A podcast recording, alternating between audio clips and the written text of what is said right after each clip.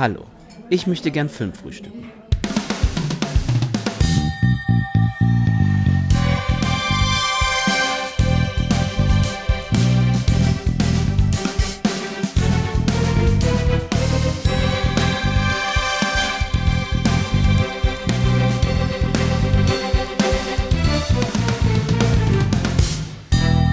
Hallo und herzlich willkommen zu einer neuen Episode des Filmfrühstücks. Hier ist der Patrick und an meiner Seite der liebe Leo. Hi Leo. Hallo, lieber Patrick. Hallo, liebe ZuhörerInnen. Ja, wir machen weiter mit unserem Festival Sommer Schrägstrich Festival Herbst. Der Kenan hat euch ja schon mit nach Venedig genommen. Wir haben wie jedes Jahr ausgiebig das Fantasy Filmfest besucht, widmen uns heute dem Queer Film Festival München und werden ja sogar noch in ein oder zwei Wochen, denke ich, ein bisschen was vom Filmfestival Cologne mit dabei haben. Da bist du auch am Start, ne?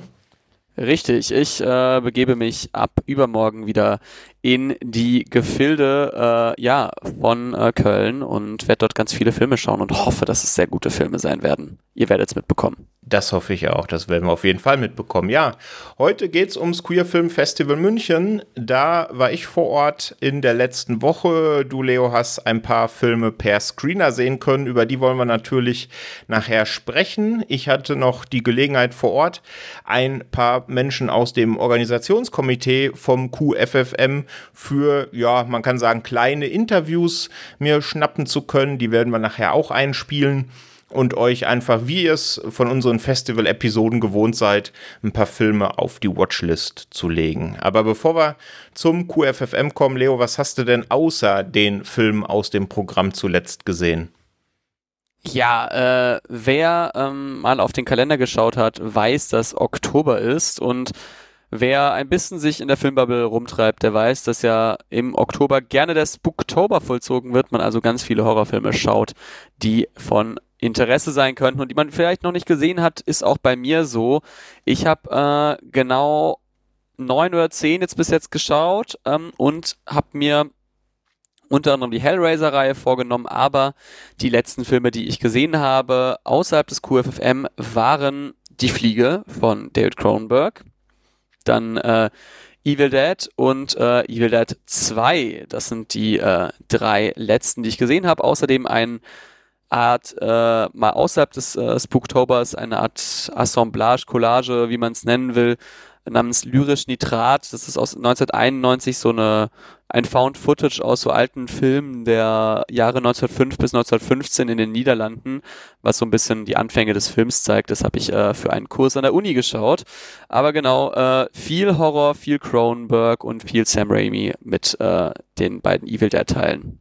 Also in den 80ern unterwegs gewesen, was Horror angeht. Ja. Arbeitest du dich da während des Spooktobers von hinten nach vorne durch oder war es ja Zufall, dass es erstmal die 80er geworden sind? Ähm, also eigentlich äh, eher jetzt Zufall. Also ich habe ähm, einfach mal ein bisschen geschaut, welche Filme habe ich gar nicht gesehen bis jetzt oder Ewigkeiten nicht gesehen. Die Fliege hatte ich zum Beispiel mal gesehen. Ähm, aber die Tanz der Teufel-Filme habe ich zum Beispiel gar nicht gesehen oder Evil Dead. Äh, ich habe natürlich auch einen Klassiker ähm, zu Beginn des Booktobers angeschaut, den wir als Teil einer Reihe letztes Jahr äh, besprochen haben, nämlich Halloween. Äh, das gab's noch, ähm, aber sonst, ja genau, einfach eher Zufall gewesen und jetzt mal noch schauen, vielleicht wilder ich in den nächsten Tagen noch ein bisschen in den 1920ern, denn da gibt's ja auch so ein paar äh, Pioniere des äh, Horrorfilms. Und bei dir, Patrick? Das hört sich gut an. Ja, ich habe ein bisschen im Paramount Plus gewildert, weil da mein Abo ausläuft, beziehungsweise habe ich es nicht verlängert und habe mal geguckt, was es da so gibt. Habe unter anderem diesen neuen Pet Cemetery gesehen, über den möchte ich eigentlich gar nicht reden. Der war zumindest okay, aber war jetzt nichts Besonderes. Aber gestern habe ich einen gesehen, der mich tatsächlich überrascht hat, weil wir den eigentlich so ein bisschen mit der Prämisse geguckt haben, ah ja, das ist jetzt ein Film, ist auch schon spät, ist jetzt nicht so schlimm, wenn einem da ein bisschen die Augen zufallen. Und dann war es doch ein Film, der mich immerhin zu drei Sternen äh, verleitet hat bei Letterboxd. The Red Book Ritual heißt der. Ist auch bei Paramount Plus zu sehen. Ist aus 2022. Ist ein Horrorfilm natürlich. Ähm, und der beginnt sehr, sehr wenig vielversprechend ähm, weil das sieht alles nach sehr, sehr billiger DTV-Optik aus am Anfang. Und dann fängt aber eine Episode an, die damit gar nichts zu tun hat. Und dann wird einem gewahr, dass das quasi so ein Episoden-Horrorfilm ist, wie man das ja kennt. Ne? Es gibt so die Geschichte, die, die Rahmengeschichte, die spielt im Jetzt und dann gibt es so ein paar Episoden, die da zwischendrin erzählt werden. Und die Episoden, die da erzählt werden, die sind teilweise richtig großartig, sind auch von unterschiedlichen RegisseurInnen inszeniert. Und da sind ein paar richtig gute dabei. Ähm, und am Ende wird dann auch diese, diese einrahmende Geschichte ein bisschen interessanter. Also das ist auf jeden Fall einer, der hat mich definitiv positiv überrascht. Reißt jetzt natürlich keine Bäume aus, aber wenn man mit einer geringen Erwartungshaltung rangeht, wie wir das nun mal gemacht haben, dann ist das echt eine positive Überraschung. Bei solchen Episoden-Horrorfilmen muss ich immer natürlich an die Treehouse of Horror Folgen denken bei Ja. den Simpsons. Äh, bin ich ja großer Fan von. Äh, müsste man eigentlich auch mal wieder im Spooktober mal schauen. Vielleicht mache ich das mal die Tage, so eine Treehouse of Horror Folge. Die enttäuschen ja selten. Äh, ich habe erst gestern wieder gemerkt, als ich irgendwas äh, zitiert hatte, äh, oh ja, das war ja auch wieder eine Treehouse of Hor- Horror Folge. Es war die ähm, mit Bart und Hugo, seinem Zwilling, äh, eine meiner absoluten Lieblingsgeschichten. Das stimmt, ich Ganz, ja. ganz toll. Wir haben jetzt letztens auch noch die äh, Episode geschaut, die dem Raben nachempfunden ist von Edgar Allan Poe. Natürlich nach dem Genuss von Untergang des Hauses Ascher haben wir uns die Episode nochmal angeschaut. Oh ja, das äh, klingt auf jeden Fall äh, sehr schnieke. Ähm, ja, das, äh, den Untergang des Hauses Ascher, da bist du ja großer Fan. Äh, ich muss es mir noch anschauen, wenn ich mal wieder einen Netflix-Zugang habe. Ja, große Empfehlung an der Stelle. Okay, aber kommen wir zu dem Queer Film Festival München 2023. Ähm, nachher kommen wir zu den Filmen. Ich wollte am Anfang nur ganz kurz ein bisschen was erzählen, wie es denn da vor Ort war. Das Ganze findet oder fand an, ich glaube, sechs Tagen in Summe statt. Äh, bis auf äh, die Eröffnung, die war in den Kammerspielen München, war alles weitere, bis auf so ein paar Side-Events in den City-Kinos, also genau da, wo auch aktuell das Fantasy Filmfest seine Heimat gefunden hat. Sehr, sehr schönes Kino. Unterschiedlich große Säle, die dann natürlich auch den ja unterschiedlich gut besuchten Filmen hier, ja, die darauf einzahlen, dass man eben die so programmieren kann, dass, das, dass der Saal immer einigermaßen ausgebucht ist. Das hat auch sehr, sehr gut funktioniert. Und es war allgemein eine wahnsinnig entspannte Atmosphäre. Ähm, an den Tagen unter der Woche ging es immer um 18 Uhr los. Dann gab es so zwei bis drei Filme. Und am Wochenende ging es dann an den zwei Tagen um 14 Uhr los. Da konnte man sich dann die volle Breitseite geben. Ähm, und da, ja, sprechen wir ja gleich drüber, was es da so alles zu sehen gab.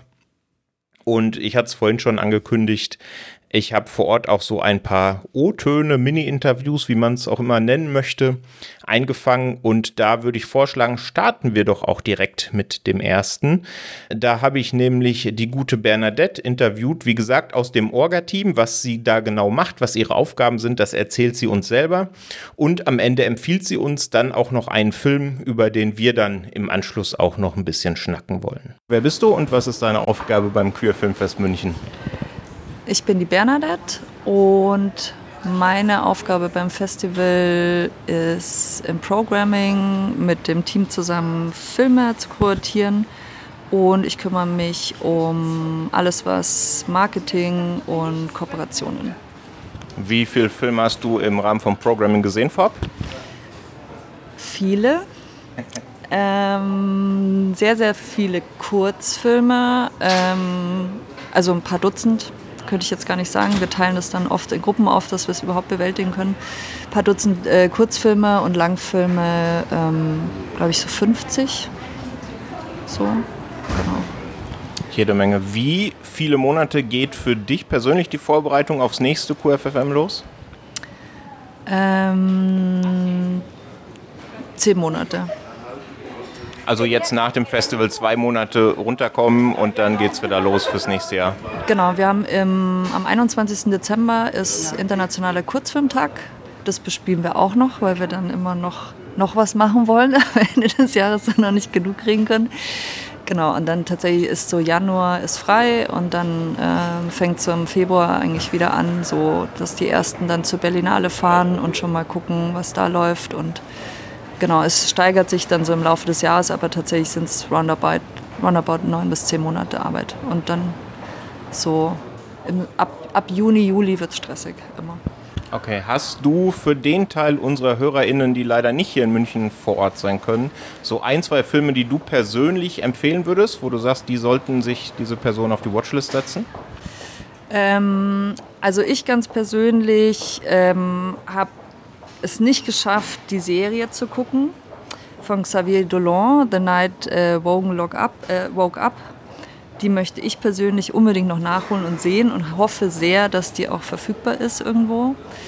Ähm, und von Filmen, die ich gesehen habe und für die ich mich eingesetzt habe, dass wir die auch zeigen, ähm, auf jeden Fall Queendom. Habe ich jetzt auch gerade noch mal auf der großen Leinwand gesehen. Ähm, klassischer Dokumentarfilm, visuell finde ich aber sehr stark äh, über einen Performance Artist äh, und politischen Aktivisten in Russland und ja, zeitgemäß wichtig, sehr politisch. Kann ich bestätigen, kommen wir gerade raus und hat einen doch sehr mitgenommen. Ja. Absolut, ja. Ähm, ja, die Serie, die du gerade ansprichst, guter Punkt. Ich hatte eigentlich mir auch auf die Agenda gesetzt, die zu gucken, habe aber irgendwie übersehen, dass es über 300 Minuten sind und habe das irgendwie so gar nicht glauben können, dass irgendeine ganze Serie hier zeigt. Weißt du, wie viele Leute tatsächlich da gestern im Kino waren? Ähm, ich glaube, es war so. Also wir hatten das kleine Kino nur bespielt. Ich glaube, es waren so zwei Drittel voll. Also ich glaube, es waren so 50 Leute, knapp 50 Leute. Ähm, genau. Wir wollten ursprünglich tatsächlich den, die Serie auf zwei Teile aufteilen und den Leuten die Möglichkeit geben, Samstag und Sonntag quasi zu gucken und nicht alles am Stück. Ähm, das ging aber leider, äh, hat uns leider der Filmverleih verwehrt. Also das sind dann so Entscheidungen, die politisch sind, wo wir keine Handhabe haben. Aber wir haben es versucht. Aber so ging es nur so, wie wir es jetzt gemacht haben. Ja. Okay, cool. Ansonsten noch irgendetwas, was du unseren HörerInnen mitgeben möchtest? Ähm, ich glaube, ich kann ähm, fürs ganze Team sprechen, dass wir unglaublich dank dankbar sind, dass so äh, wahnsinnig viele Menschen dieses Jahr gekommen sind. Und jetzt das erste Jahr nach der, das heißt nach der Corona-Pandemie, wir sind ja wieder drin, aber nach den schweren letzten ähm, zwei Jahren mit Einschränkungen, mit weniger Kinokapazitäten jetzt wieder zumindest das Gefühl von freiem Kulturleben wahrnehmen, dass so viele Leute auch kommen und es auch brauchen und, glaube ich, auch genießen. Und das, dafür sind wir, glaube ich, als Team unglaublich dankbar und gehen ganz beseelt dann heute Abend wahrscheinlich nach Hause. Ja, danke schön.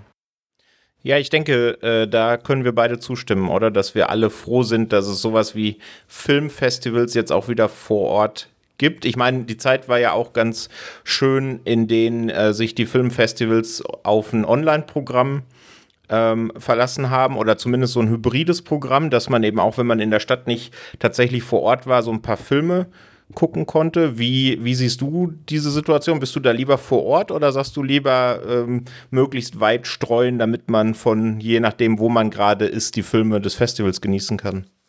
Ist natürlich eine schwierige, eine schwierige Entscheidung, finde ich. Äh, persönlich habe ich es als Zuschauer natürlich ähm, geliebt, wenn zum Beispiel es die Möglichkeit gab, Screener zu bekommen, wie jetzt auch hier ich konnte nicht aus äh, terminischen Gründen nach München fahren und dann war das so, ja klar, äh, ja, sch schick uns mal, welche Filme du gerne sehen würdest. Wir probieren mal ein paar Screener dir zu schicken. Das war super.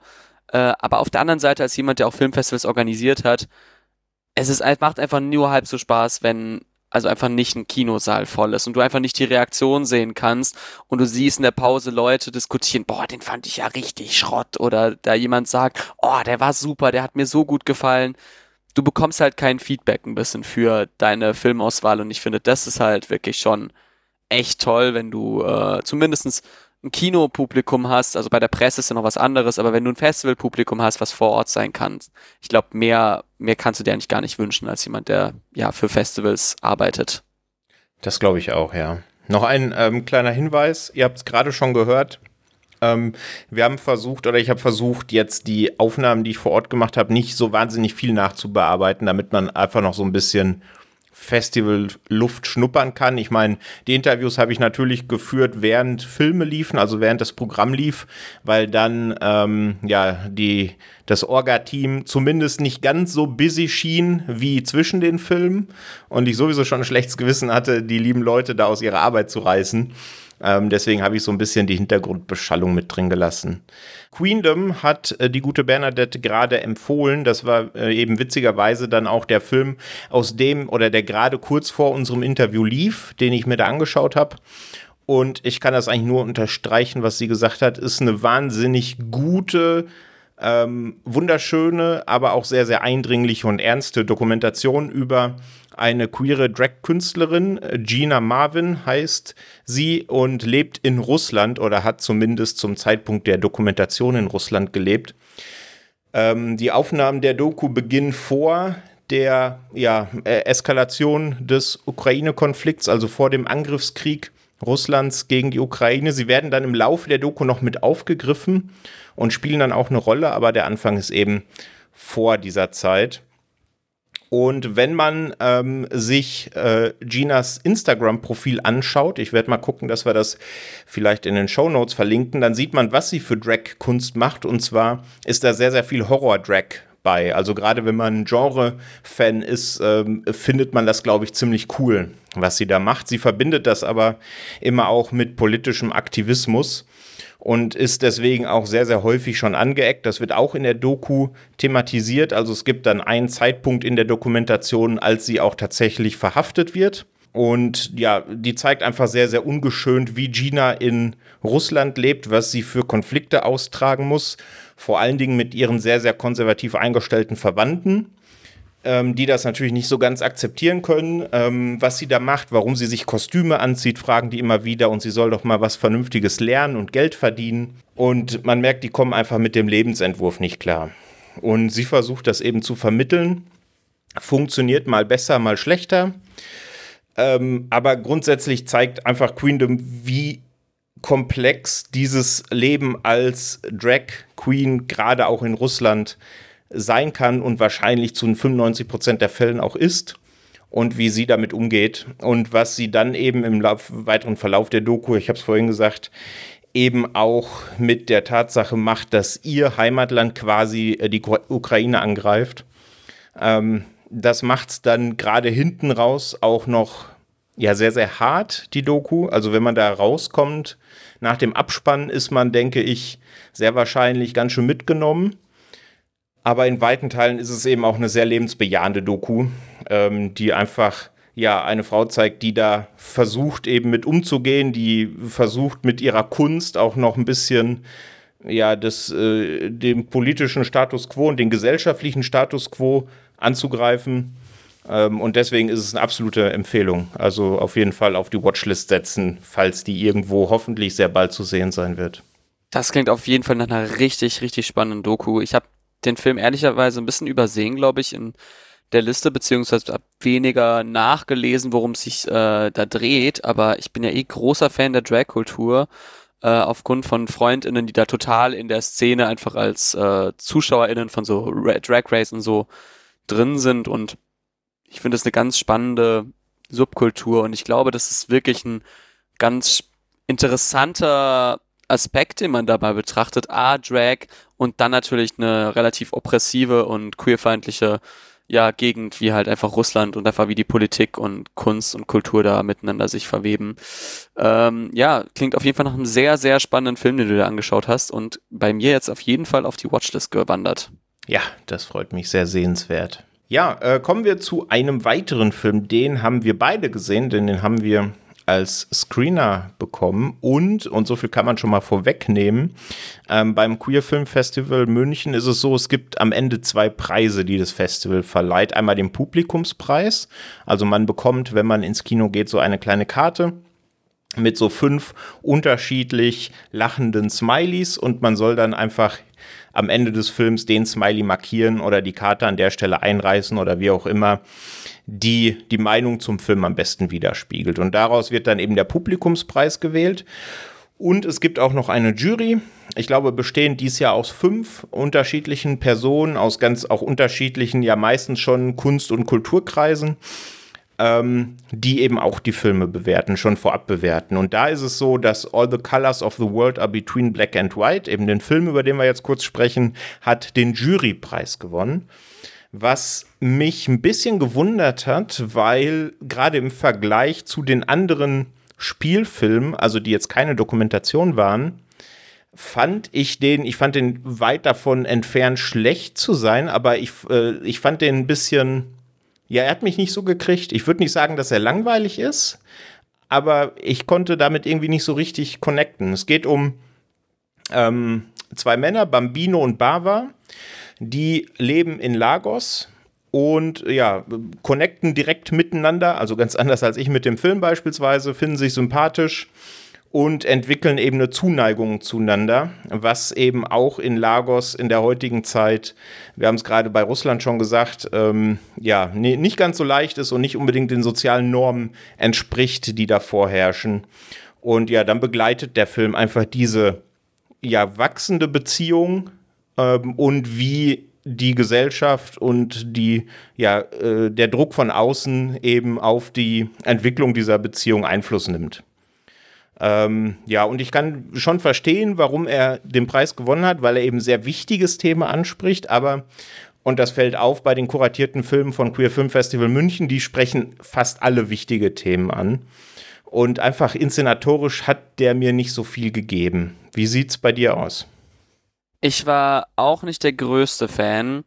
Ich glaube, ich fand ihn ein bisschen besser als du, aber wie gesagt, er war, er hat mich ein bisschen kalt gelassen und das ist ein bisschen unfair natürlich, weil er, wie du schon sagst, eine wichtige Thematik ansprichst. Aber um den äh, werten Kollegen Luca mal zu zitieren, der häufig das Argument bringt, ja, nur weil eine wichtige Thematik ist, macht es noch nicht einen guten Film. Und so sehr ich manchmal mit ihm mich mit ihm darüber streite, äh, über diese These, hier kann man es gut anwenden, denn für mich steht die Thematik hier sehr im Vordergrund, aber es wird mir ein bisschen zu wenig inszenatorisch damit gemacht und ein bisschen zu wenig wird dort eingegangen auf die, ja, auf die Geschichte und auf die Figurenkonstellation, die einem immer ein bisschen doch fremd bleiben und mhm. das hat, hat, ja, das hat mir so ein bisschen, hat ihm so einen ganzen Ab, einen kleinen Abbruch getan für mich. Ich kam da nicht rein einfach in den Film und ich fand ihn jetzt auch visuell nicht so besonders berauschend, ehrlich gesagt. Ich, der war jetzt nicht schlecht, aber da fehlte mir irgendwie vielleicht so die Visualität, die mich vielleicht gepackt hat, die, die ich jetzt zum Beispiel jetzt nicht hatte, auch bei, bei den Figuren und beim Drehbuch. Das ist ein sehr solider Film, den man auf jeden Fall mal zeigen kann, aber mir hat es ein bisschen was gefehlt, und das du jetzt vorhin meintest im Vorgespräch, der hat den Jurypreis gewonnen, war ich dann doch ein bisschen überrascht. Also jetzt nicht mal enttäuscht, das wäre viel zu viel, aber überrascht, dass der den gewonnen hat. Mhm. Ja, ich glaube, diese unaufdringliche Art, die der Film gerade in seiner Visualität hat, das ist, glaube ich, durchaus gewollt. Ähm, aber hat eben dann in Konsequenz dazu geführt, dass er mich dann doch ein bisschen kalt gelassen hat, muss ich auch gestehen, ja. Ja. Sehe ich nämlich ähnlich. Also der, äh, der hat eigentlich, wie gesagt, gute Anlagen, aber so richtig ja, so richtig warm mit dem wurde ich nicht, aber zum Beispiel, ich habe auch Freundinnen auf Letterbox, die äh, den auch gesehen haben, an anderen Festivals wahrscheinlich, und die fanden den ganz, ganz toll. Also ist wahrscheinlich, ist wahrscheinlich unsere, äh, ja, unsere persönliche Meinung dazu. Auf jeden Fall, ja. Und ich meine, wir sprechen ihn ja hier an, damit ihr, liebe HörerInnen, auch selber entscheiden könnt und damit ihr gewahr seid, dass dieser Film, ich hoffe, tatsächlich, auch wenn er uns jetzt nicht hundertprozentig abholt, dass er möglichst schnell auch außerhalb der Festivallandschaft zu sehen sein wird. Ich bin sehr gespannt. Er hat ja auch ein paar Preise schon gewonnen, ne? hat in, ja. ähm, in äh, ich glaube, in, in, auf der Berlinale auch einen Preis gewonnen. Ähm, und das ist ja meist schon ein ganz gutes Zeichen. Also auf jeden Fall da ähm, die eigene Meinung zu bilden. Ähm, All the colors of the world are between black and white hat zumindest die Jury und auch viele Menschen bei Letterboxd überzeugen können. Ja. Ja, kommen wir zu de, äh, dem zweiten Film, den wir beide gesehen haben, der witzigerweise, ich meine, der erste hat es im Titel, der zweite hat es in seiner Visualität, ein Schwarz-Weiß-Film ist, mehr oder weniger, und ein bisschen thematisch in eine ähnliche Richtung geht, aber von seiner ganzen Aufmachung doch was komplett anderes ist. Ne? Erzähl uns mal was zu Chrissy Judy. Chrissy Judy ist nämlich, äh, ja, wie soll man diesen Film beschreiben? Äh, ich habe mal ein bisschen durch Letterbox gescrollt, einfach so was, äh, was Leute darüber schreiben und häufig hieß es, ja, Francis H., in Gay. Wer jetzt Francis H. nicht kennt, ähm, ist ein äh, Schwarz-Weiß-Film von Noah Baumbach mit äh, Greta Gerwig in der Hauptrolle. Äh, auch Adam Driver ist zum Beispiel auch mit dabei. Und wir verfolgen äh, Francis, die so ein bisschen ihr Leben in New York lebt. Chrissy Judy, äh, ja, kann man schon ein bisschen sehen, warum Leute sagen, ist Francis H. in gay.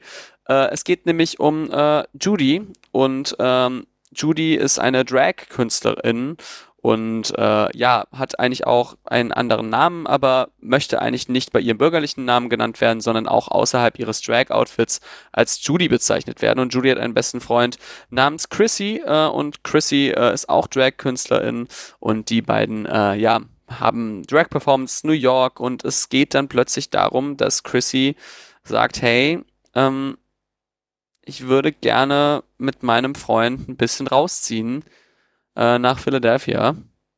Und äh, ja, ich glaube, das ist nicht mehr mein Leben, dieses äh, Drag-Life und hier mal ein One-Night-Stand und hier mit jemandem rummachen. Ich möchte mich ein bisschen setteln. Und wir erleben hiermit dann Judy, die ein bisschen am Rande eines, äh, ja, eines Nervenzusammenbruchs für sie sein könnte, weil so ein bisschen ihr lang gelebtes Leben so ein bisschen zusammenbricht, denn Chrissy ist für Judy nicht nur äh, ja, eine Drag-Partnerin, sondern oder einfach auch bester Freund und äh, alles Mögliche. Und die haben eine ganz eigene Chemie miteinander und wir erleben, was es einfach mit jemandem mitmachen äh, kann in einer sehr rührenden Coming-of-Age-Geschichte, wenn Menschen sich aus dem Leben verab äh, verabschieden und man plötzlich ein bisschen auf sich allein gestellt ist und man merkt, okay, eigentlich weiß ich gar nicht, wohin mit meinem Leben. Und das ist so ein bisschen Chrissy Judy und äh, wir beobachten Judy ein bisschen beim Herumstreunern. So würde ich es äh, beschreiben. Trifft's gut, ja. Also die Prämisse ist durchaus sehr, sehr bekannt, weil ich meine, es gibt unzählige Filme, die sowas aufziehen, ne? Irgendwie ein Pärchen, was auch immer für eine Konstellation, ähm, die eigentlich unzertrennlich scheinen, bei denen dann der Weg des einen aber in eine andere Richtung zeigt und äh, der dann jeweils andere damit nicht so ganz klarkommt. Also das ist, sind durchaus bekannte Mechanismen. Aber was hier, was es hier eben spannend macht, finde ich, ist einmal die Visualität, weil es wirklich wunderschönes Schwarz-Weiß ist. Ein großartig gefilmter Film, finde ich. Und eben das Umfeld, ne, dass es eben äh, beides Drag-DarstellerInnen sind, dass die eben eine ganz eigene Verbindung zueinander haben, irgendwas zwischen Freundschaft und Liebschaft. Ne? Sie sagen ja, glaube ich, zwischendrin immer, wenn wir beide mit 30 noch Single sind, dann heiraten wir. Zwischendrin und, wird dann die, das Level auf 40 gesetzt, weil sie, glaube ich, dann sagen. während des Films 30 werden. Ähm, also die haben eine ganz eigene Chemie schon miteinander. Man merkt aber die ganze Zeit, dass die eigentlich unzertrennlich sind und dann werden sie eben doch auseinandergerissen, wobei sie eigentlich nicht auseinandergerissen werden. Ein Teil entscheidet sich eben diese Beziehung quasi zu beenden. Ne? Genau. Wir haben nämlich äh, Chrissy die, die äh, Beziehung sozusagen beendet und ja, es ist eine sehr besondere Freundschaft und ähm, bei dem Schwarz-Weiß, äh, was du meintest, ich habe mir da so ein bisschen ja, ich tat mir ein bisschen schwer, weil manchmal sieht mir der Film ein bisschen zu, das jetzt klingt jetzt hart, aber billig äh, gemacht aus. Ähm, ich finde, da hätten ein paar Dollar noch mehr an Produktionsbudget gerne reinfließen können. Aber er ist trotzdem toll gefilmt und ich finde besonders diese Drag-Szenen, die sind richtig, richtig gut aus. Und bei mir lebt halt der, der Film auch wieder davon, dass man hier sehr, sehr offen damit umgeht, dass es keine eindimensionalen Charaktere gibt und dass es keine böse Person gibt in so einer Geschichte, sondern dass man auch akzeptieren muss, dass eine Person vielleicht sich verändert. Und es ist wirklich eine, eine sehr herzerwärmende Geschichte über Freundschaft und keine von diesen Personen ist super sympathisch, aber alle sind zumindest sehr, sehr ja, nachvollziehbar in ihren Motiven und das fand ich eine sehr, sehr herzerwärmende Geschichte über Freundschaft. Ja, so kann man es gut zusammenfassen. Ist äh, von Todd Flaherty, das hast du, glaube ich, schon gesagt, ist sein Langfilmdebüt. Er hat hier dann tatsächlich auch eine der Hauptrollen noch besetzt und hat das Drehbuch geschrieben und war für den Schnitt verantwortlich. Also ich denke, da kann man die Augen nach aufhalten in der Zukunft. Ja, hoffen wir mal. Also ich war wirklich, wirklich positiv überrascht. Das äh, klang auf jeden Fall schon mal nach einem guten Film, als ich es ausgewählt habe und ich wurde wirklich nicht enttäuscht. Wunderbar. Also Chrissy Judy auf jeden Fall eine Empfehlung von uns.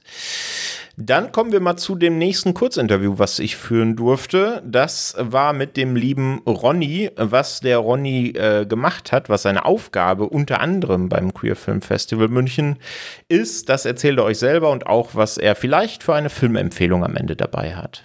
Wer bist du und was ist deine Aufgabe beim QFF München? Ich bin Ronny und bin seit insgesamt jetzt vier Jahren der Festivalfotograf und begleite dokumentarisch das Festival und äh, freue mich, neue Leute kennenzulernen und äh, anderen zeigen zu können, was das Queer Filmfest München hier so macht. Okay, aber nicht nur beim Queer Filmfest, nehme ich an, auch noch bei anderen Festivals unterwegs, oder? Genau, ich habe mittlerweile einige in Berlin, zum Beispiel das X-Post Queer Filmfest ist auch sehr zu empfehlen. Das begleite ich zum Beispiel auch. Aber dann auch so das Panorama in der Berlinale oder ähm, das Filmschoolfest in München zum Beispiel, was auch sehr, sehr schön ist, weil es eigentlich für mich mit das größte Festival für Netzwerken unter den Filmschaffenden ist. Okay, cool. Ähm, hast du denn dann überhaupt Gelegenheit, wenn du jetzt hier vor Ort bist, hier im wunderschönen City-Kino, dann noch die Filme zu gucken oder konzentrierst du dich da voll aufs Fotografieren? Während des Festivals tatsächlich ähm, bin ich voll im Fotomodus, äh, nehme ausschließlich auf und dokumentiere und absorbiere alles, was sehenswert sein könnte und auch hilfreich für das Festival. Ähm, was ich aber tatsächlich mache, ich höre zu. Ich höre nach den Filmen ähm, den, den Gästinnen zu, wie sie die Filme fanden. Schnappe Ideen, schnappe Feedback auf, schnappe Emotionen auf und danach entscheide ich dann persönlich selber, was ich dann noch schaue. Also schon vorkuratiert, sehr gut. Ähm, wenn wir jetzt hier so fünf Tage Queer Filmfest München haben, wie viele Fotos hast du dann am Schluss dann auf deinen SD-Karten? Sind ja wahrscheinlich mehrere. Und wie viele davon oder wie viel Prozent davon werden dann tatsächlich später dann weiterverwertet? Kannst du es einschätzen? Ähm, es ist tatsächlich gestiegen. Mit dem, mit dem Fortschritt der Technik kam auch der Fluch der Masse. Ähm, eine, eine Spiegelreflexkamera nimmt einfach wahnsinnig schnell Fotos auf. Also da kommt es schnell an den Abenden in die Tausende. Und ähm, von 1000 bleiben tatsächlich teilweise nur 50 übrig. Aber ähm, ich selektiere dann halt ganz genau aus. Was braucht das Festival, was ist wichtig. Und äh, ja, der Schwund ist groß. Hast du dann auch in der Vorbereitung vom Festival eine Aufgabe, dass du da irgendwelche Dinge fotografierst, beispielsweise für die schönen Festivalposter oder sowas in der Richtung? Oder geht es dann für dich tatsächlich mit dem Startschuss des Festivals hier los? Ist abhängig vom Festival. Ähm, tatsächlich versuche ich während des Festivals schon Aufnahmen zu machen, die man langfristig nutzen kann. Gerade sei es für Social Media, eventuell für Posters natürlich auch. Ähm, aber grundsätzlich geht es tatsächlich erst mit dem, mit dem Festival los. Cool. Du hast ja gesagt, äh, du schaust dann hier vor Ort noch gar nicht, du schaust dann danach quasi die vorkuratierten Filme. Deswegen frage ich dich nicht, was dein Highlight vom Festival war, weil das weiß ja noch gar nicht. Aber dann fragen wir doch mal, was ist denn im Jahr 2023 bisher so der Film, den du ins Herz geschlossen hast, der aus deiner Sicht aber ein bisschen zu wenig Liebe in der Allgemeinheit abkriegt? Hast du da irgendwas im Kopf?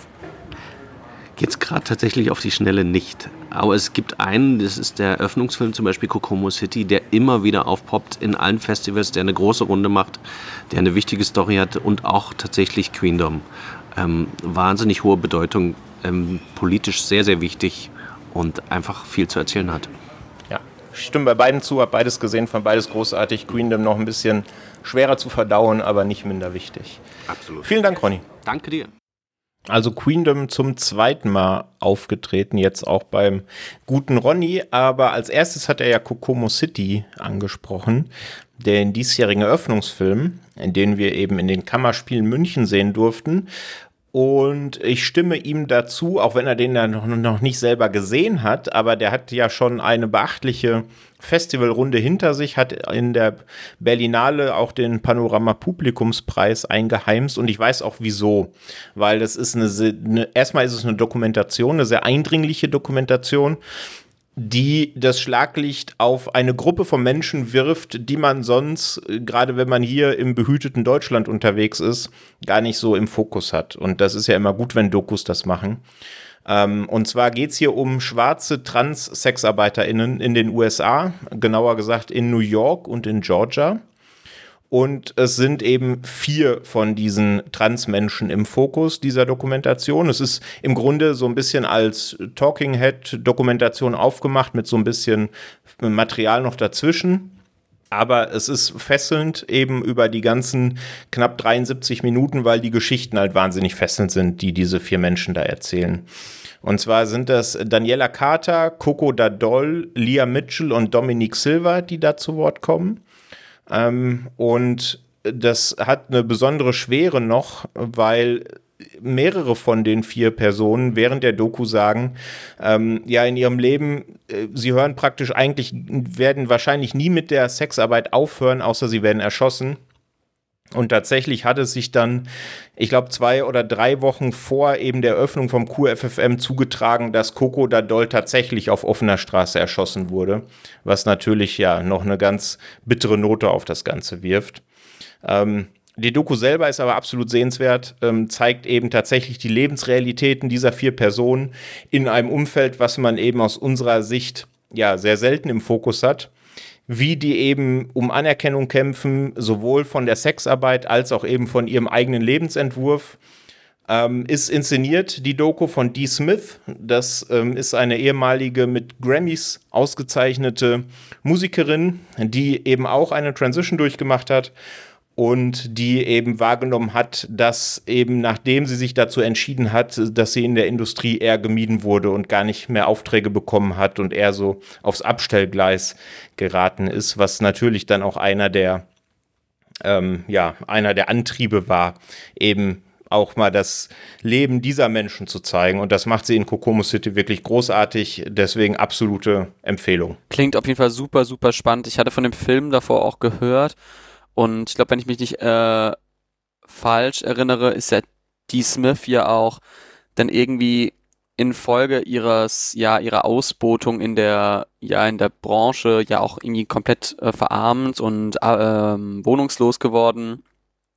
Also auch da krasse, krasse Story und es ist einfach ein Thema, muss ich ehrlich sagen, ist mir zu wenig präsent einfach so. Klar, man hat es mal gehört, aber es braucht solche Dokumentationen, um solche Lebensrealitäten, glaube ich, auch bewusst zu machen für Menschen. Und das, äh, ja, ist nicht, nicht ohne. Auf jeden Fall, ja. Also wirklich sehr, sehr empfehlenswert. Wie gesagt, mit 73 Minuten auch nicht die längste Doku.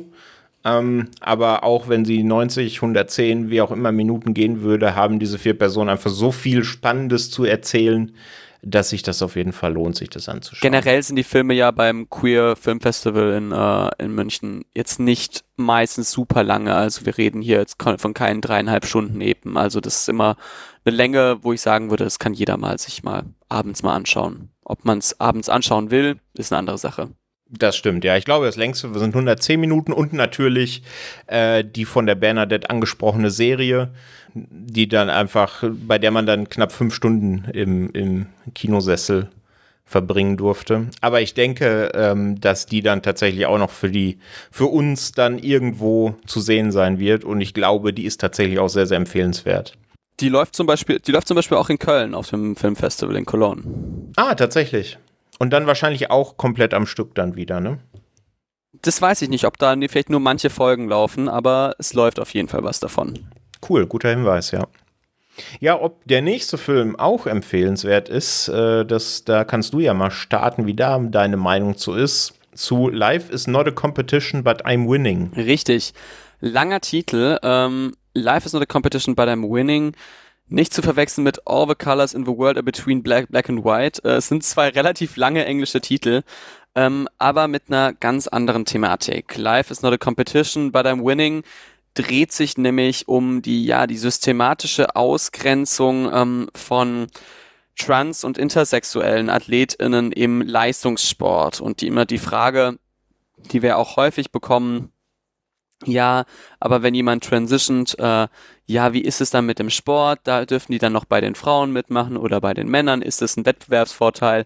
Und es wird genau dieser Thematik eigentlich auf den Grund gegangen, wo man Beispiele aus der Geschichte zum Beispiel nimmt von Leuten, wo man sieht, ja, okay, die waren eigentlich super athletisch und irgendwann später kam erst posthum raus, die hatten keine, keine Eierstöcke oder keinen Uterus und waren somit vielleicht intersexuell, was ja auch nochmal ähm, ja auch wieder eine, eine Art von Queerness ist, die vielen Menschen einfach nicht bewusst ist. Und äh, Die Doku widmet sich dem äh, in einer Mischung aus, ich würde mal sagen, einer Reenactment- äh, Strategie und Dokumentar- äh, und, Archiv und Archivmaterial und äh, ja, versucht dort das äh, Licht, äh, ein bisschen Licht ins Dunkel zu bringen bei dieser Thematik und das ja auf eine filmische Art und Weise ja zu erklären. Trifft, sehr gut. Ich habe den jetzt auch erst im Nachhinein gesehen. Wie gesagt, wir hatten ja die Screener bekommen. Ich habe ihn nicht äh, vor Ort auf der großen Leinwand gesehen. Ähm, und wusste schon, wie du zu dem Film stehst vorab. Und ich habe mal geguckt, ich habe natürlich auch auf die Aspekte ein bisschen geachtet, äh, die du angebracht hast. Ähm, ja, und ich, ich verstehe es schon, dass ähm, das natürlich ein wahnsinnig wichtiges Thema ist. Du hast es gerade gesagt, das ist heutzutage noch immer im Boulevard. Ähm, dürfen die denn da mitmachen und ist das denn fair? Da wird ja auch in der Doku selbst drauf eingegangen, äh, dass man das im Grunde, natürlich ist das fair, das ist eben genauso fair oder unfair, wie es vorher war, weil es auch äh, unter rein weiblich gelesenen ähm, Athletinnen äh, Menschen gibt, die, weiß ich nicht, ein Meter lange Beine haben und welche, die 60 Zentimeter lange Beine haben. Ähm, keine Ahnung, ob das vernünftige Maße sind für Beinlängen, jetzt einfach mal so ins, ins Blaue gesprochen. Genau, es, es gibt Volleyballspielerinnen, die sind 1, äh, oder es gibt Frauen, die sind 1,60 und es gibt Frauen, die gibt es in 1,92, dass die eine wahrscheinlich eher Volleyball-Nationalspielerin wird als die andere, ist vielleicht zumindest ein biologischer Vorteil, sage ich mal so. Genau, richtig, ja, genau. Also dass e, eben dieser Diskussion direkt den Wind aus den Segeln nehmen, finde ich da wichtig. Ich finde das auch gut. Ähm, wie da dieser zeitliche Horizont aufgemacht wird. Ne? Es wird ja auch ganz viel über die Olympischen Spiele in Berlin gesprochen. Es wird ganz viel über die Geschichte der am Anfang, glaube ich, dann weiblichen Athleten und dann eben später auch der, der Transmenschen, die da sich im Sport versuchen, Fuß zu fassen, gesprochen und das so ein bisschen in Kontext gesetzt. Und das finde ich alles wahnsinnig spannend. Ich finde der steht sich eben ein bisschen, oder der Dokumentarfilm oder die Doku steht sich ein bisschen selbst mit ihrer, ja, mit ihrer Aufmachung selbst im Weg, weil das eben, ich finde, wenn eine Doku die äh, Form follows Function so ein bisschen als äh, ähm, ja, so als, als Motiv hat oder als, ja, so als Aufbau vielleicht so ein bisschen. Ja, genau, genau, genau. Und sich da so ein bisschen rein verliert, und da hatte ich jetzt in zwei, drei Momenten des, der ja auch wieder mit 79 Minuten gar nicht allzu langen Doku schon das Gefühl, dass hier jetzt die Inszenierung ein bisschen in den Vordergrund tritt und deswegen das Thema so ein bisschen in, in die zweite Reihe gedrängt wird. Ähm, und das braucht es, finde ich, gar nicht, weil das so ein wichtiges Thema ist, über das es so viel zu erzählen gibt, äh, ja, dass es das einfach dass das nicht nötig war, hatte ich manchmal das Gefühl. Ja, äh, finde ich auch. Und ich finde es mal so, es äh, werden sehr, sehr viele Biografien dort äh, einfach angesprochen. Und es ist ein guter Zeitstrahl eigentlich per se zu sagen, wir nehmen einfach äh, Beispiele da draus. Aber manchmal wird es mir zu schnell abgehandelt und ich, ich, ich komme da einfach nicht in den ja in den Fluss rein und es ist manchmal einfach für mich nicht richtig rund und da wird zu sehr eben auf die Form und auf die Inszenierung geachtet, die mich auch manchmal nervt, weil äh, das Pseudodokumentarische einfach das hätte es nicht gebraucht in, in meiner, meiner Meinung nach. Ähm, da hätte man einfach viel, viel nüchterner und ja, einfach weniger ist da manchmal mehr hätte man gehen können. Und deswegen so ganz begeistert war ich dann wirklich nicht. Also es hat mich, also die Thematik finde ich super, super wichtig und es hätte eine richtig gute Doku werden können. Ich bin ein bisschen enttäuscht rausgegangen. Das fasst gut zusammen, so war es bei mir auch. Ähm, auch hier gilt natürlich wieder, sobald möglich ist, da eine eigene Meinung bilden, wenn man einen kleinen Softspot ähm, für so ein bisschen künstlerisch inszenierte Dokus hat, dann wird einem das mit Sicherheit gefallen. Wie gesagt, äh, Thema inhaltlich sowieso wahnsinnig wichtig und heute auch noch aktuell. Ähm, deswegen könnt ihr euch Life is not a competition, but I'm winning, wieder wahnsinnig langer Titel, ruhig auch gerne auf die Watchlist setzen, wenn ihr mögt. Ja, jetzt hatten wir äh, durchaus ein paar Dokus schon und auch ein äh, Schwarz-Weiß-Film. Ähm, kommen wir zu einem Film, bei dem ich schon dachte, als ich das Programmheft vor ein paar Wochen das erste Mal in der Hand hatte, ähm, dass mir dieser Film Fogareo heißt er, hoffentlich richtig ausgesprochen. Das dürfte portugiesisch sein. Ich entschuldige mich, falls es falsch ausgesprochen war. Ähm, dass das ein Film ist, der mir potenziell sehr, sehr gefallen könnte, denn er wird im Programmheft des QFFM als queer-feministischer Mystery-Thriller beschrieben, der auch noch ein bisschen ja, politischen Sprengstoff enthalten soll. Also so ein bisschen auch das politische, gesellschaftliche Gefüge in, in Brasilien ansprechen soll. Und das klang erstmal ganz gut. Jetzt habe ich den Film gesehen und verstehe, woher das Feminismus-Thema kommt, verstehe, woher der Thriller-Aspekt kommt, verstehe nicht so ganz, wo da der Mystery-Aspekt ist, weil im Grunde ist es ein relativ straightforward inszenierter Thriller äh, mit ein oder anderen Überraschungen im Drehbuch, ähm, aber eigentlich recht geradlinig inszeniert, hat vielleicht ein, zwei ganz kleine surreale Momente, aber so richtig Mystery habe ich da eigentlich nicht gefunden. Was mich dann ein bisschen enttäuscht zurückgelassen hat, aber wenn man eben mit dieser Erwartungshaltung gar nicht an den Film geht, ist man da, glaube ich, auch nicht enttäuscht. Ähm, deswegen auf jeden Fall eine Empfehlung. Es geht in Fogareo um Fernanda.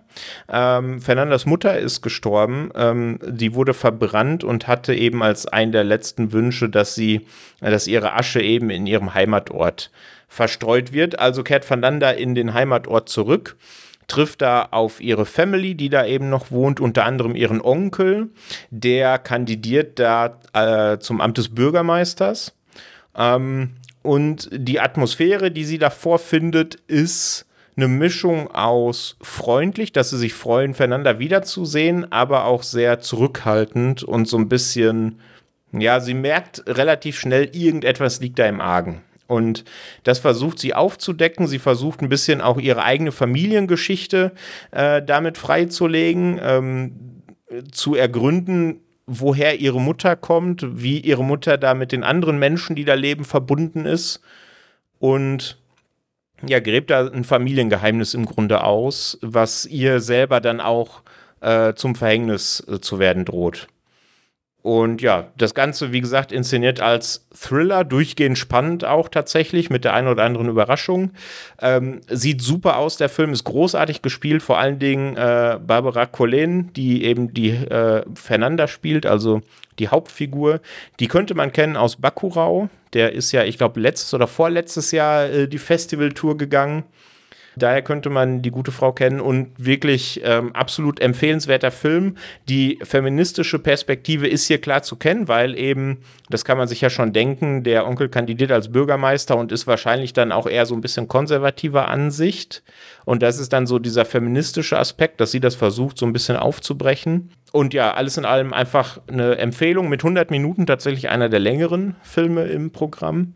Kann man aber gerne die Augen nach aufhalten, wenn der bei uns zu sehen sein wird das klingt doch nach einem ziemlich, ziemlich spannenden äh, Thriller. Also jetzt so, wie wenn du es er erzählst, sehe ich den Mystery-Aspekt auch noch nicht. Also äh, vielleicht einfach ein bisschen falsche Erwartungen gehabt. Aber persönlich finde ich ja eh, dass wir relativ wenig brasilianische Filme normalerweise sehen, dafür, wie groß das Land eigentlich ja ist und äh, wie viel wir sonst eigentlich in anderen Kulturbereichen ähm, da manchmal was mitbekommen.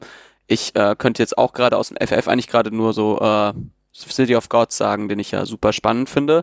Aber dann werde ich Fogareo mir wahrscheinlich auf die Watchlist schreiben und äh, vielleicht gibt's dann ja auch bald in einem Streaming-Dienst oder äh, ja anderen Dienst meiner Wahl, wo ich den sehen kann. Das wäre sehr zu wünschen, ja. Okay, dann kommen wir zum letzten Interview, das ich vor Ort führen dürfte mit der lieben Theresa. Die hat natürlich am Ende auch wieder einen Film dabei aus dem Programm, der ihr sehr getaugt hat und über den sprechen wir dann im Anschluss. Wer bist du und was ist deine Aufgabe beim QFFM? Hi, äh, ich bin Theresa. Ähm, ich bin im Programming-Team, das heißt, genau, ich entscheide mit, welche Filme wir eigentlich zeigen, schaue ganz viele Filme an. Äh, ansonsten mache ich noch ein bisschen Pressearbeit, so die Kommunikation nach außen und genau, dieses Jahr haben wir auch einige Volunteers, die uns helfen und das manage ich auch so ein bisschen, wann wer welche Schicht übernimmt. Ja. Okay, cool. Wie viele Filme hast du vorab gesehen für das diesjährige Programm? Ja, äh, Schande auf mein Haupt hier direkt. Ich habe gar nicht so viele gesehen. Ich würde sagen, ich habe ungefähr 20 Filme gesichtet. Aber man muss dazu sagen, manche bei uns im Team haben da wirklich deutlich, deutlich mehr gesehen. Also insgesamt haben wir über 150 Langfilme gesichtet und sehr, sehr viele Kurzfilme. Genau. Okay, würdest du denn sagen, die Zeit vor dem eigentlichen Festival ist stressiger oder jetzt die Zeit, wenn das Festival stattfindet, damit alles glatt läuft? Also ich würde sagen, die entspannteste Phase ist nach dem Festival. Ähm, sowohl als auch. Also es kommt auch immer ein bisschen darauf an, in welche äh, Themenbereiche, für welche Themenbereiche man zuständig ist. Ähm, genau. Die Hochstressphase ist so kurz vorher, würde ich sagen, genau. Ja. Heißt, jetzt nach dem Festival geht dann direkt die Planung fürs nächste Jahr schon wieder los oder habt ihr ein bisschen Zeit runterzukommen? Ein bisschen Zeit nehmen wir uns. Wir machen ja auch äh, am 21. Dezember ist der internationale Tag des Kurzfilms. Da werden wir auch ein Kurzfilmprogramm machen, um das wir uns jetzt dann auch kümmern müssen. Aber sonst ist jetzt erstmal ein bisschen Entspannung. Ähm, genau, und dann werfen wir natürlich aber auch einen Blick in die Zukunft, schauen nochmal, was können wir nächstes Jahr verbessern, was lief gut, wollen wir uns anders, leicht anders aufstellen, orientieren. Genau. Okay, cool. Gibt es denn ein oder zwei Filme aus dem diesjährigen Programm, die du unseren HörerInnen, die vielleicht heute oder die Woche nicht hier sein können, ans Herz legen möchtest? Ein oder zwei, sich auf ein oder zwei zu beschränken, das ist jetzt natürlich ganz schwierig. Ähm, also natürlich eine absolute Empfehlung für Kokomo City. Äh, nicht ohne Grund war das unser Eröffnungsfilm einfach ein super wichtiger, schöner, politischer Film, eine Dokumentation. Also kann ich wirklich nur jedem ans Herzen legen, diesen Film zu gucken. Und ja, ich bin insgesamt ein großer Fan von Dokus. Jetzt hätte ich fast Queendom auch noch empfohlen, eine zweite Doku über eine Drag-Aktivistin in Russland. Aber vielleicht, ja, wenn wir ein bisschen in eine andere Stilrichtung gehen, würde ich auch sagen, als Spielfilm äh, I Am What I Am. Ähm, also der hat auch von der Publikumresonanz her merkt man einfach, dieser Film bewegt und zeigt auch eine Storyline, die wir so selten kennen. Es geht um den Ace-Charakter, also eine Person, die asexuell und aromantisch lebt. Genau. Das ist schön, das war auch mein Highlight. Ah ja, perfekt. Ja, vielen Dank und noch ein schönes Restfestival dir. Ja, danke dir. Ja, ich habe es gerade schon verraten im Interview. Eines meiner Highlights definitiv I Am What I Am. Leo, du hast den auch gesehen. Fang du doch gerne mal an. Wie hat der denn auf dich gewirkt? Ja, genau. I Am What I Am handelt ja von äh, der 30 Jahre alten Kazumi Sobota, äh, gespielt von Toko Miura, die man vielleicht kennen könnte aus Drive My Car von Ryusuke Hamaguchi. Ähm, dort spielt sie ja den weiblichen Lead. Ähm, und genau, ähm, worum geht es? Äh, ganz kurz in What I Am. Äh, ja, äh, Kazumi ist asexuell und aromantisch und das ist ein Dorn im Auge für viele in der japanischen Gesellschaft, denn die ach so konservativen Wertvorstellungen sehen eigentlich nicht vor, dass man mit 30 noch keine Kinder hat und auch nicht heiraten will und vielleicht auch keine Kinder haben will. Und ähm, ja, war, diese Thematik hat mir auch wieder sehr, sehr gut gefallen, sage ich jetzt bei vielen Filmen, ist natürlich hier auch wichtig. Und hier ist es auch, wo ich sagen würde, da geht der Film über die Thematik hinaus. Und er überzeugt mich durch einen echt guten Cast, durch äh, ein ziemlich gutes Schauspiel, er sieht gut aus. Also, äh, und er, ja, er, be, er beleuchtet einfach verschiedene Aspekte davon nicht in heteronormativen äh, Aspekten einfach von äh, Beziehungen leben zu wollen.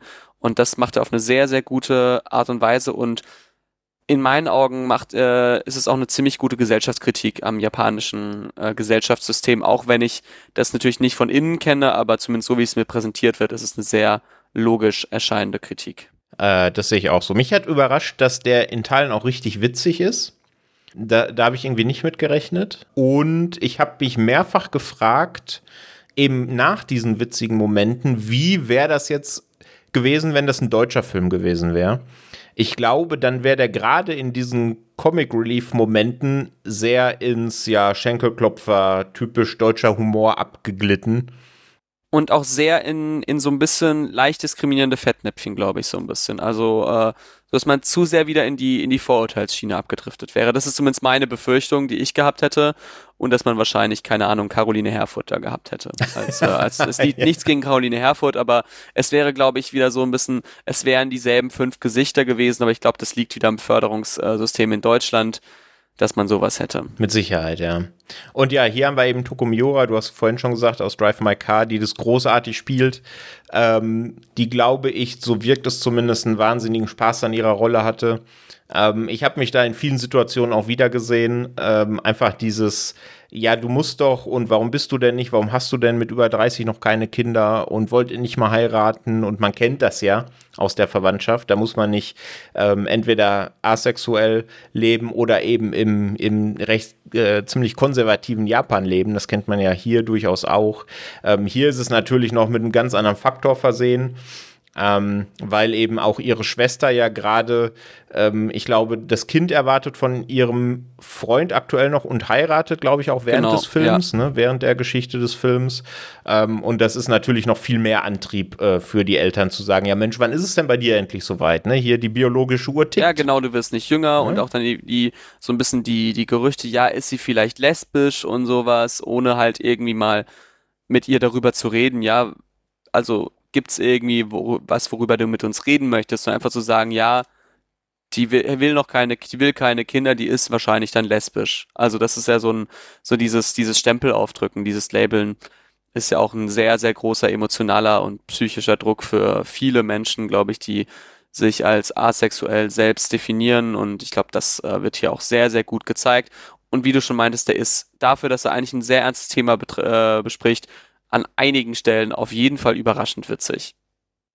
Definitiv. Lief ja auch schon äh, auf der Nippon Connection, eben auf dem Japan-Filmfest. Ähm, und hat da, glaube ich, auch für relativ gute Publikumsreaktionen gesorgt und ist mit Sicherheit ein Film, auf den wir auch hier außerhalb der Festivals nicht lange warten müssen, könnte ich mir vorstellen. Gerade weil äh, Toko Miura zumindest ähm, ja in, in, äh, in, in Bubbles schon relativ bekannt ist, eben durch Drive My Car. Ich glaube auch, dass der in den gut, äh, gut ausgewählten Filmkunstkinos sicherlich in den paar, nächsten paar Monaten einen Start bekommt. Es würde mich wirklich wundern, wenn kein deutscher Verleiher sagen würde, nee, kann man gar nichts mit anfangen. Das würde mich auch sehr wundern. Also, I am what I am. Auf jeden Fall eine Empfehlung, sowohl von Leo als auch von Theresa als auch von mir. Ja, zum ähm, Abschluss habe ich noch zwei Filme dabei, die ich auch vor Ort gesehen habe, die ich zumindest mal ganz kurz, kurz ansprechen möchte und auch beide eigentlich empfehlen möchte, aber dann wirklich nur in aller Kürze, weil Leo, du hast die ja nicht gesehen und deswegen will ich jetzt hier auch nicht in ewig langen Monologen verfallen und euch alle langweilen. Deswegen in aller Kürze. Der erste ist Ordinary Failures. Ähm, da geht es um im Grunde drei Episoden, die da erzählt werden von drei weiblichen Protagonistinnen, die eben in unterschiedlichen ähm, ja, ähm, Abschnitten ihres Lebens aktuell stehen. Also die, die eine Frau, da ist äh, der Mann kürzlich verstorben, die andere ist eben noch im jugendlichen Alter und versucht sich so ein bisschen eben auch hier wieder gegen, gegen die Norm frei zu schwimmen. Und diese drei ähm, Leben, die ja, werden ein bisschen zusammengeführt von äh, dem nahenden Weltuntergang tatsächlich. Also in Ordinary Failures geht die Welt unter. Und sie tut das äh, auf eine sehr subtile Art und Weise. Also man sieht da gar nicht so schrecklich viel von. Man hört eben in Radios im Hintergrund, dass es irgendeine Explosion gab, wo man nicht so richtig weiß, was dahinter steckt. Man sieht am Himmel ähm, Nordlichter, was glaube ich da für den Breitengrad, in dem äh, der Film spielt, relativ ungewöhnlich ist. Ähm, und man sieht, dass irgendetwas mit den ähm, elektrischen Leitungen nicht so ganz zu stimmen scheint. Also die spielen verrückt, die brennen durch. Da fliegen Funken, also irgendetwas, irgend, irgendwie scheint sich die Natur da ähm, aufzulehnen gegen den Menschen. Ähm, und das wird immer schlimmer während, während des Films, aber es spielt eben nur eine ganz untergeordnete Rolle. Es passiert so nebenbei, denn im Fokus stehen wirklich diese drei Frauen und wie sie eben mit dieser neuen Situation umgehen, aber wie sie eben auch mit dem umgehen, was in ihrem Leben abseits des Weltuntergangs passiert. Ähm, Im im QFFM Festival Blättchen stand, dass es wie eine der guten Black Mirror Folgen wirkt und das unterschreibe ich komplett. Tatsächlich äh, ist es so, das könnte auch vom Setting her eine Black Mirror-Folge sein. Allerdings äh, wird hier noch viel, viel mehr in die Tiefe gegangen, was die Charakterzeichnung, die Figurenzeichnung angeht, weil der Film logischerweise auch viel mehr Zeit dafür hat als eine Black Mirror-Episode. Und das Ganze macht eben die Figurenkonstellation auch viel interessanter. Und ich finde es immer cool, oder ich mag den Moment, wenn man in Filmen merkt, dass diese, dieser Endzeitmoment eintritt. Das muss jetzt nicht unbedingt ein Weltuntergang sein, das kann beispielsweise auch ein Zombie-Virusausbruch ähm, sein, wie in Dawn of the Dead oder sowas. Und es imponiert mir immer, wenn das gut inszeniert ist und nicht so on the nose inszeniert ist, dass gerade irgendwas explodiert und dann ist man eben in dieser neuen Weltordnung quasi. Ähm, und das macht Ordinary Failures großartig und erzählt dabei eben auch noch drei spannende Geschichten von diesen Frauen. Deswegen ist es definitiv eine Empfehlung. Klingt auf jeden Fall sehr, sehr spannend und äh, Ja, ich mag das auch, wenn so ein bisschen so Extremsituationen, gesellschaftliche Extremsituationen, nenne ich es mal, äh, gut inszeniert sind und so ein bisschen die Dynamiken innerhalb der Personengruppen gut ausgespielt werden. Genau, und das macht er echt gut. Deswegen ist das eine Empfehlung. Aber eine ganz, ganz große Empfehlung. Nicht nur an äh, diejenigen unter euch, die mit Fußball was anfangen können, sondern tatsächlich eigentlich an alle möchte ich aussprechen für Lotus Sports Club. Ein Film, auf den ich mich vorab auch sehr gefreut habe, als ich das erste Mal über den gelesen habe. Und zwar ist das eine Doku über den ersten queeren Fußballverein in Kambodscha. Also auch wieder Schlaglicht auf eine Gruppe von Menschen, ähm, ja, äh, auf die man nicht häufig oder von denen man nicht häufig in unseren Breitengraden etwas äh, liest, sieht oder hört. Ähm, und das ist eine großartige Doku, die eben die Lebenswege der jungen Spiele, SpielerInnen in diesem queeren Fußballverein zeichnet. Ähm, unter, Im Fokus steht ähm, äh, die 18-jährige Leak, aber eben auch die anderen, die da in diesem queeren Fußballverein mitspielen und auch die Trainerin, bei der man sehr, sehr schnell merkt, das ist ihre Lebensaufgabe, das ist das, was sie machen möchte. Sie hat da wahnsinnigen Spaß dran, ist da wahnsinnig engagiert, diesen Menschen den Fußball näher zu bringen und auch die ja, äh, die Lebensrealitäten dieser Menschen zu verbessern durch den Sport, durch den Fußball. Mit einer ja, irren Leidenschaft. Die Doku spannt sich über fünf Jahre, also man sieht tatsächlich auch, wie sich die Menschen entwickeln und wie sich auch dieser Fußballverein entwickelt, der dann tatsächlich auch einigermaßen erfolgreich wird im Laufe der Dokumentation. Äh, man kriegt ein bisschen mit, wie in Kambodscha so ein bisschen das dörfliche Leben vor sich geht, auch mit welchen Vorurteilen natürlich queere Menschen da zu kämpfen haben und wie sich eben dieser Fußballverein entwickelt, einfach weil vor allen Dingen die Trainer äh, Trainerin als auch alle SpielerInnen eine wahnsinnige Leidenschaft einfach zum Spiel haben und das Spiel einfach lieben. Und das ist, wie gesagt, sehr, sehr warmherzig inszeniert, hat natürlich auch ein paar, paar harte Momente, klar. Ähm, aber im Grunde ist es wirklich sehr lebensbejahend und eine große Empfehlung, nicht nur eben, wenn man ähm, Fußballfan ist. Also auch wenn man äh, einfach generell Sportfan ist, ähm, würdest du sagen, lohnt sich das auf jeden Fall, die Doku anzuschauen? Definitiv, ja. Ich hatte jetzt schon ein bisschen befürchtet, auch wenn man Fan des ersten Fußballclubs Köln ist. Ach nee, ach nee, weißt du, ich, ich, ich darf ja nicht. Also mit Fußball nichts am Hut. Ich darf ja nichts sagen, ne? Aber äh, genau, nee, aber ähm, also es ist auf jeden Fall auch abseits des Sports. Das finde ich ja eh spannend, immer auch bei Dokumentationen, wenn sie es schaffen, wenn du davor keinen Bezug zum Thema hattest und sie dann dir das irgendwie näher bringen, dass du danach interessiert bist, das ist für mich eine gute Dokumentation. Ja, definitiv. Definitiv. Also es wird nicht viel über den Fußball als taktischen Sport geredet, aber es wird viel über die ähm, ja über das Leben mit Fußball geredet, ne? Wie, wie so die, die inneren Abläufe in so einem kleineren Fußballteam, ähm, sag ich mal, ähm, vonstatten gehen und wie dieses Team eben nur dadurch lebt. Also die haben kein Geld. Die haben so gut wie kein Geld. Dieses ist ein dörfliches Leben in Kambodscha ähm, die machen alles durch Leidenschaft zum Spiel. Und das zeichnet die Doku einfach sehr, sehr gut nach. Also sozusagen, was Ted Lasso für Comedy-Serien war, ist äh, Lotus Football Club für, äh, für Dokumentation. Habe ich noch gar nicht drüber nachgedacht. Ja, trifft es eigentlich sehr, sehr gut. Ja. Ist doch, ein, ist doch ein sehr schöner Tipp, mit dem du hier endest, äh, als äh, Filme, die du gesehen hast, die dich überzeugen konntest. Ist auf jeden Fall jetzt auch eine Sache, kann mir die eigentlich fast alle auf die, auf die Watchlist packen. Habe ich jetzt Lust drauf. Und äh, besonders Lotus Football Club wird auf jeden Fall geschaut. Das freut mich. Genau, wir werden natürlich in den Show Notes auch nochmal das Programm verlinken. Wir haben natürlich jetzt nicht äh, längst nicht über alle Filme des diesjährigen Programms gesprochen. Da könnt ihr dann selber nochmal stöbern. Das ähm, das Programmheft ist auch noch online, da sind die Filme auch sehr, sehr schön beschrieben und da vielleicht auch noch den ein oder anderen Spielfilm oder die ein oder andere Doku, über die wir heute nicht hier gesprochen haben, euch auf die Watchlist packen. Ja, Leo, hast du noch was auf dem Zettel? Ich habe, glaube ich, äh, nichts auf dem Zettel. Ich habe noch einen weiteren Film geschaut, nämlich Orgy of a Damned. Da bin ich aber ehrlich, ähm, den zu kontextualisieren wäre jetzt zu schwierig, weil das ein Teil einer fortlaufenden Serie ist. Und äh, ich habe den ersten Teil schon nicht gesehen und der zweite war irgendwie cool, aber ich glaube, der ist so Special Interest, den sollte man sich einfach mal anschauen, wenn man den ersten Teil gesehen hat, weil ich möchte da kein falsches Urteil abgeben. Okay, das ist doch Spannend.